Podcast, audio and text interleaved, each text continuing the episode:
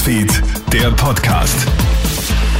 Willkommen zum Krone Hit Newsfeed Podcast. Ich bin Jeremy Fernandes, habe ein kurzes Update hier für dich.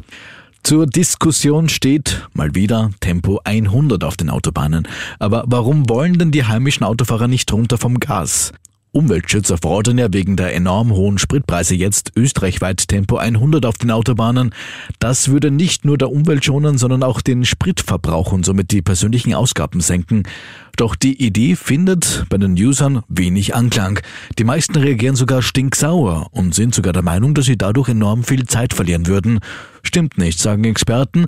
Doch um Tempo 100 einzuführen, braucht es extrem viel Aufklärung, sagt Verkehrspsychologe Gregor Bartel im Krone-Hit-Interview. Es sind drei Punkte. Das eine ist, du hast wirklich um so und so viel Prozent weniger Treibstoffverbrauch und das ist enorm, ob ich 100 oder 130, 140 fahre. Zweitens, du hast viel weniger anstrengende Interaktionen. Das ist so gemütlich mit einem 100er rechts zu fahren. Und drittens, es ist viel weniger Zeitverlust, als man es glaubt. Ist die neue Corona-Strategie der richtige Weg? Ab 1. April bekommen ja alle Österreicherinnen und Österreicher nur mehr fünf kostenlose PCR und fünf kostenlose Antigentests pro Monat.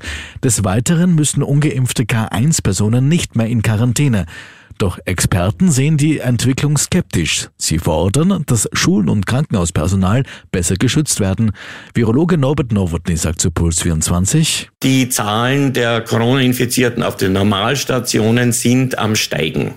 Und mhm. die Zahl der Krankenstände ebenfalls, auch im äh, Gesundheitsbereich. Und wir müssen einfach ein bisschen auf die Bremse steigen, damit diese Zahlen nicht äh, zu sehr steigen. Keine Quarantäne mehr für ungeimpfte Kontaktpersonen.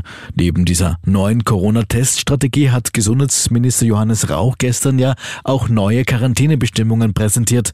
Ab nächsten Monat dürfen ungeimpfte Menschen selbst wenn sie mit einer infizierten Person Kontakt hatten, das Haus für Einkäufe und wichtige Erledigungen verlassen, jedoch nur mit Maske. Gasthäuser und Veranstaltungen sind aber davon ausgeschlossen. Damit will der Gesundheitsminister einen Personalnotstand verhindern, denn durch die hohen Ansteckungszahlen müssen viele in Quarantäne.